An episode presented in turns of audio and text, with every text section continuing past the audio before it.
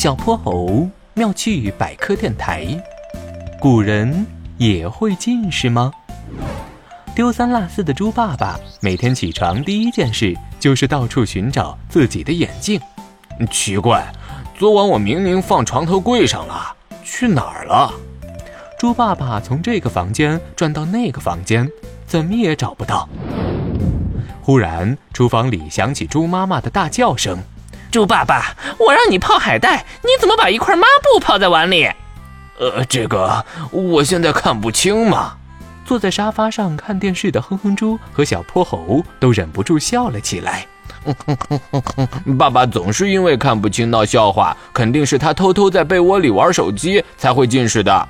近视是很多原因共同造成的，就算在没有手机、电脑、电视的古代，也有很多人近视呢。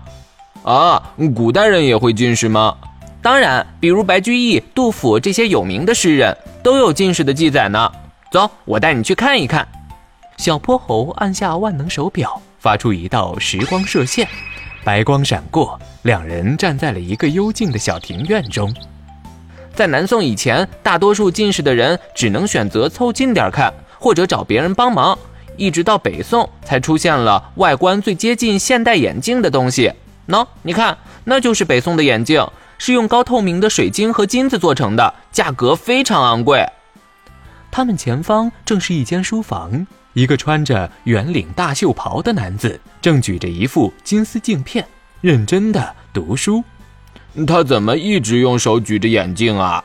因为早期的眼镜没有镜腿，不能直接挂在鼻梁上，只能用手举着。后来才发展出了用带子系在脑后等固定形式。这也太辛苦了，而且肯定很容易弄丢。本来我还想给爸爸买副新的眼镜呢。现在的一副眼镜够你买好多好多零食呢。而且古代的眼镜并没有度数的说法，就算给猪爸爸买回去了，他也不一定能戴呀。哼哼猪还想说什么，书房里的古人放下眼镜，慢悠悠走了出来。小泼猴赶紧启动时光射线，离开了原地。这一次，他们站在了热闹的清代街头，两边都是杂货铺，正热情叫卖着。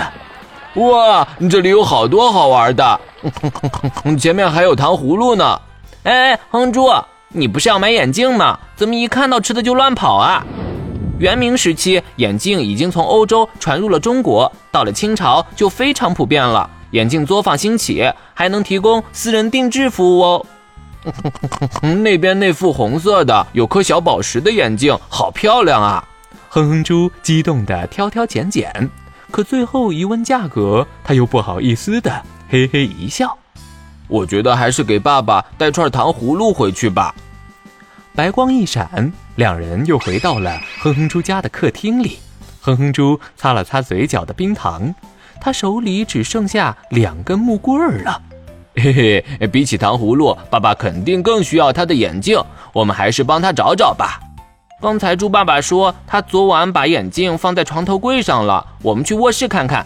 两人仔细搜查一番，细心的小泼猴在床头柜边的垃圾桶里发现了一道反光。